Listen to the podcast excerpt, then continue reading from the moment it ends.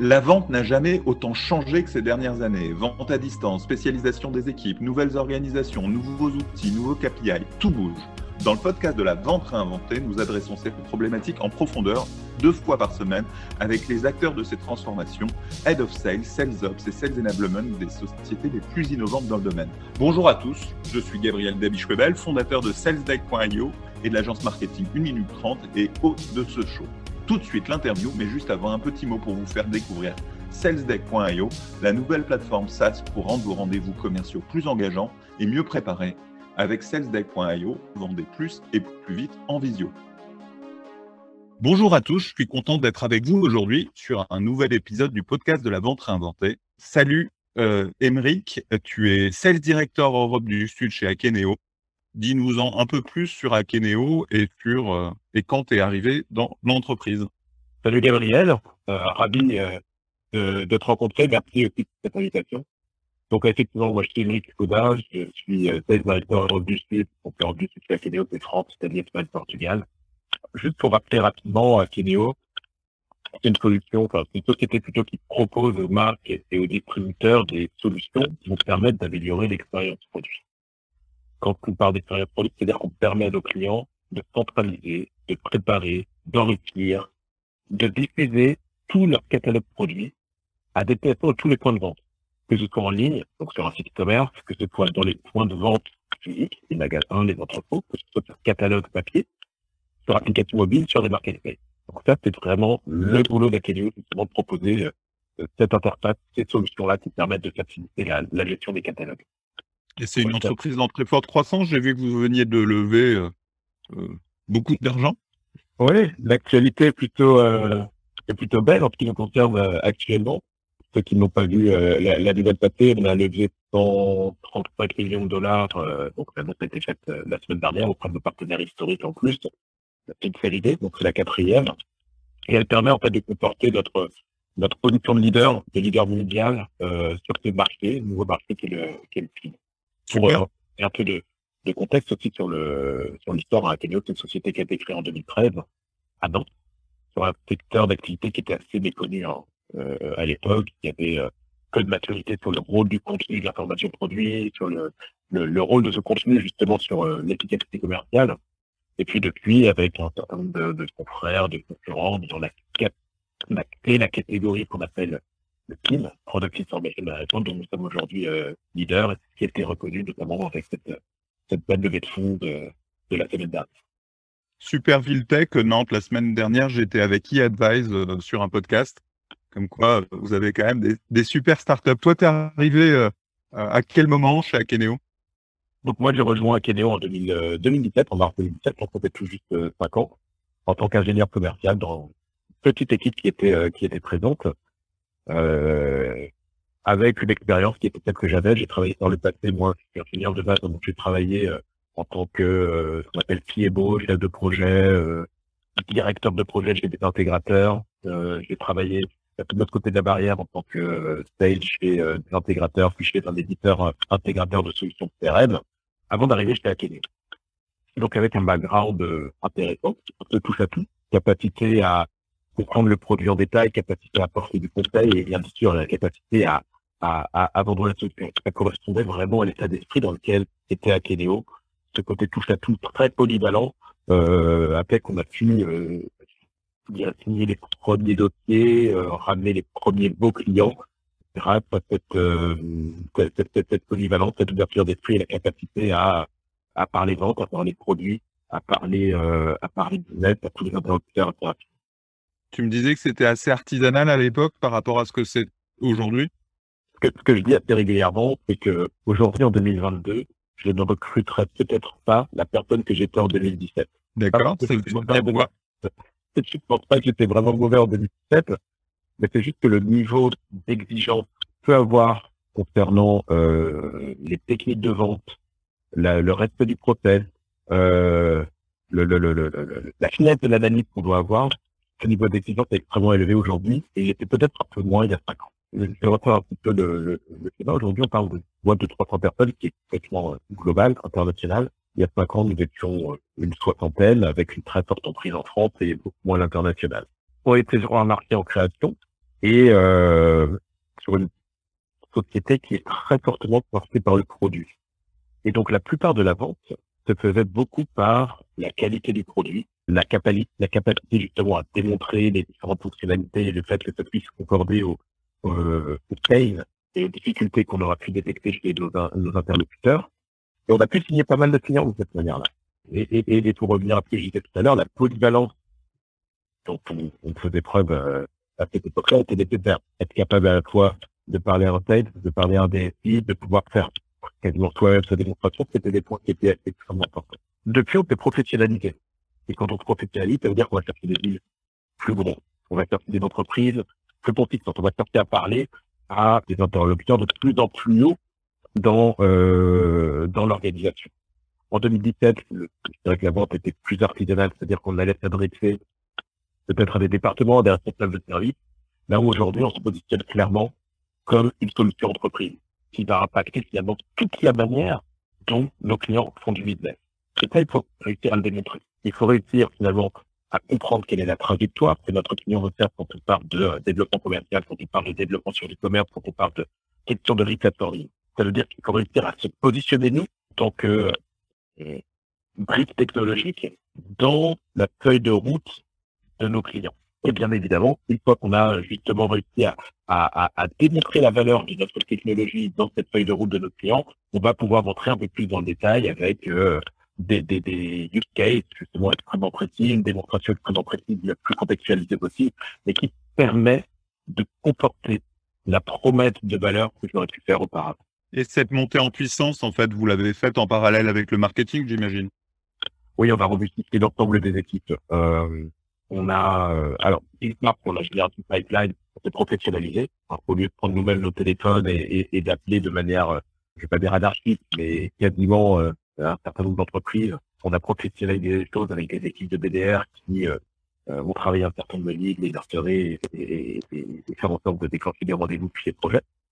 On a renforcé aussi les équipes marketing à la fois sur euh, sur la France, une stop, on appelle des marketeurs, mais également avec une équipe extrêmement consistante qui est euh, pour la plupart basée aux États-Unis, qui a pour euh, pour rôle d'imprimer le message vidéo dans euh, dans la tête de l'ensemble des décideurs du digital, qui travaille beaucoup sur le monde du digital au niveau mondial quasiment. Et, et une fois de plus, ça nous a permis de changer de catégorie en tant que positionnement. Le niveau s'élève.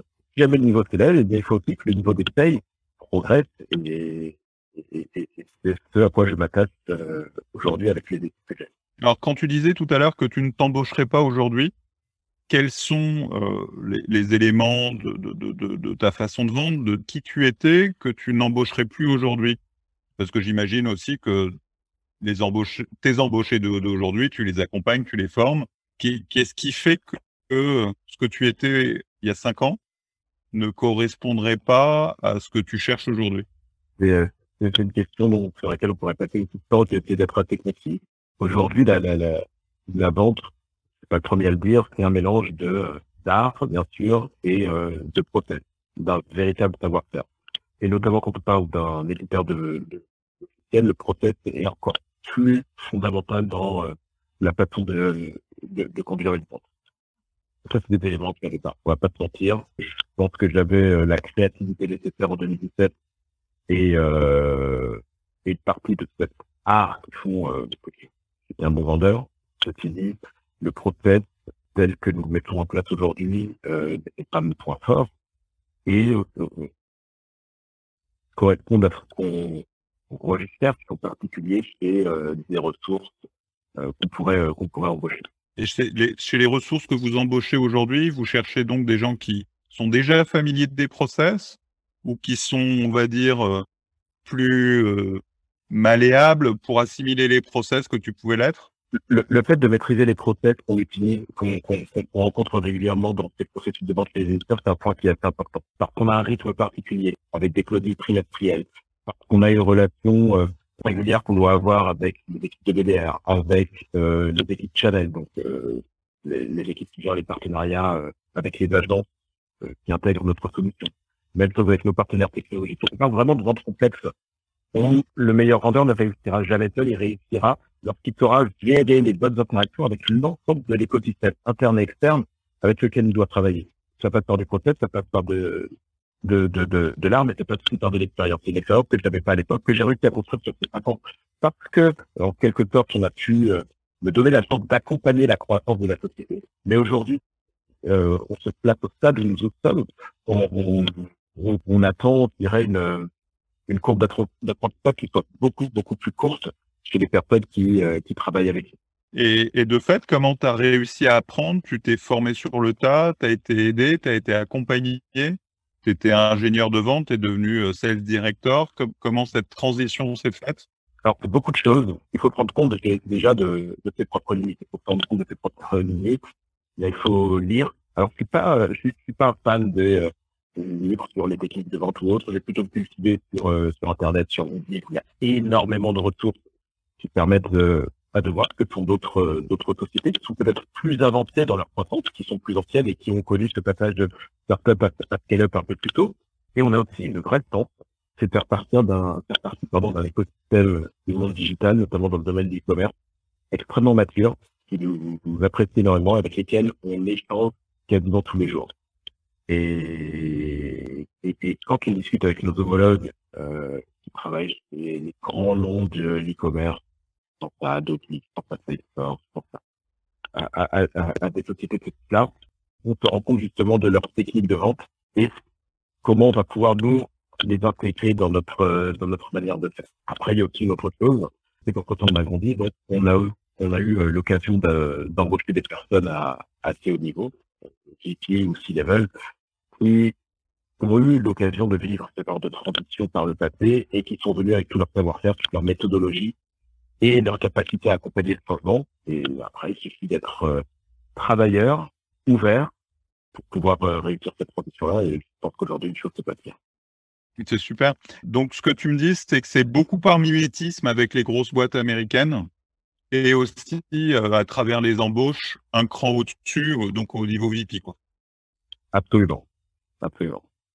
Le... Et, et en termes que les équipes ont énormément euh, euh, grossi, tu disais que l'entreprise est passée de 60 à 300.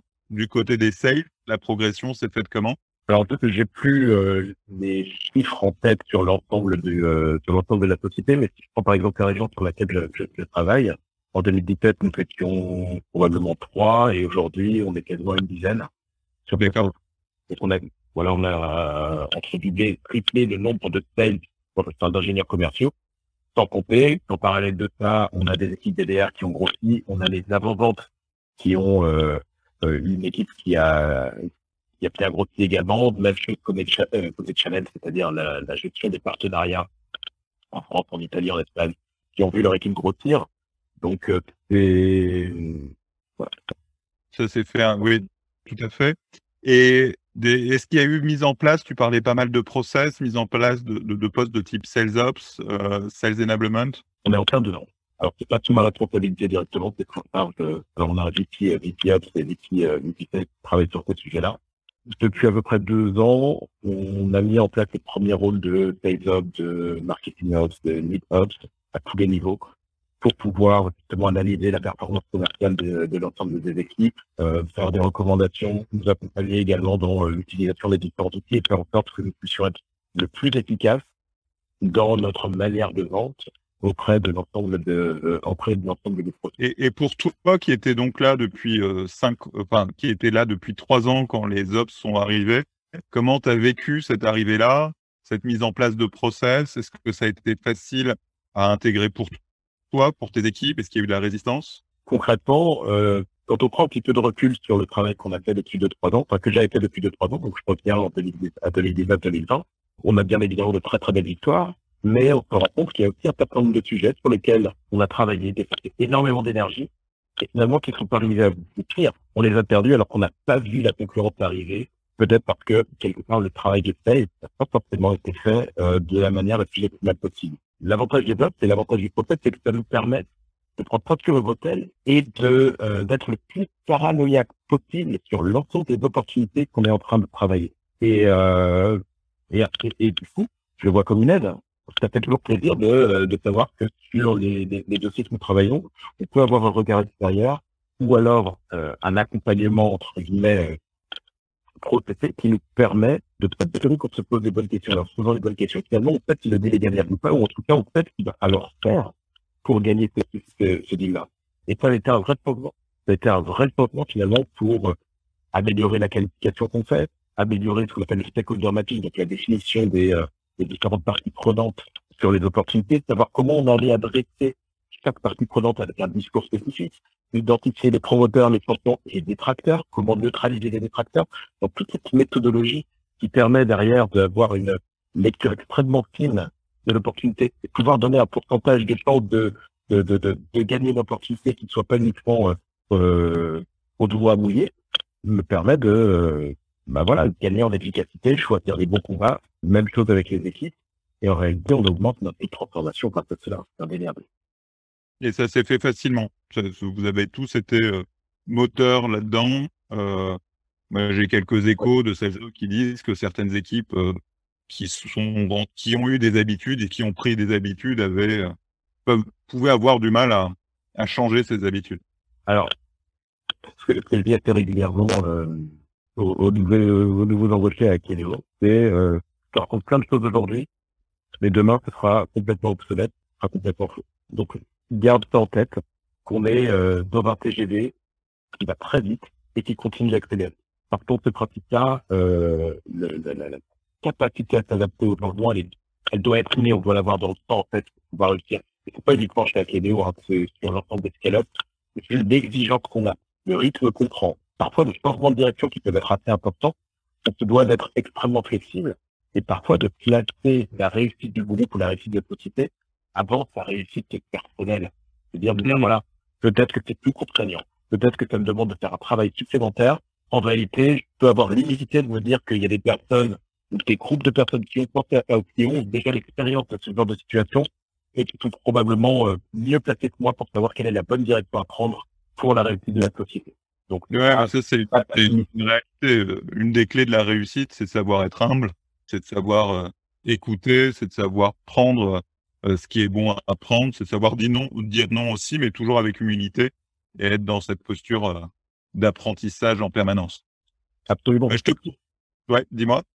Non, c'est qui fait la beauté de nos métiers. Quand on a déjà 10, 15, 20 ans d'expérience, l'idée, c'est pas de reproduire ce qu'on a déjà fait euh, auparavant. En tout cas, on va pas dans une scale pour cela. Ça fait partie du défi quotidien qu'on a. Euh, on vise les étoiles. Ça demande un certain nombre d'efforts. Et euh, en tout cas, c'est un plaisir quotidien pour pouvoir, pouvoir travailler en peu temps. Merci beaucoup, Émeric. Bah, je te propose d'arrêter là. On se retrouve deux fois par semaine pour un nouvel épisode. Abonnez-vous sur votre plateforme de podcast préférée pour ne rater aucun épisode. Merci aussi à notre sponsor salesdeck.io, la solution SaaS pour vendre plus et plus vite en visio avec des rendez-vous plus engageants et mieux préparés. Découvrez la solution et réservez tout de suite une démo sur salesdeck.io. Merci à tous. Salut. Merci.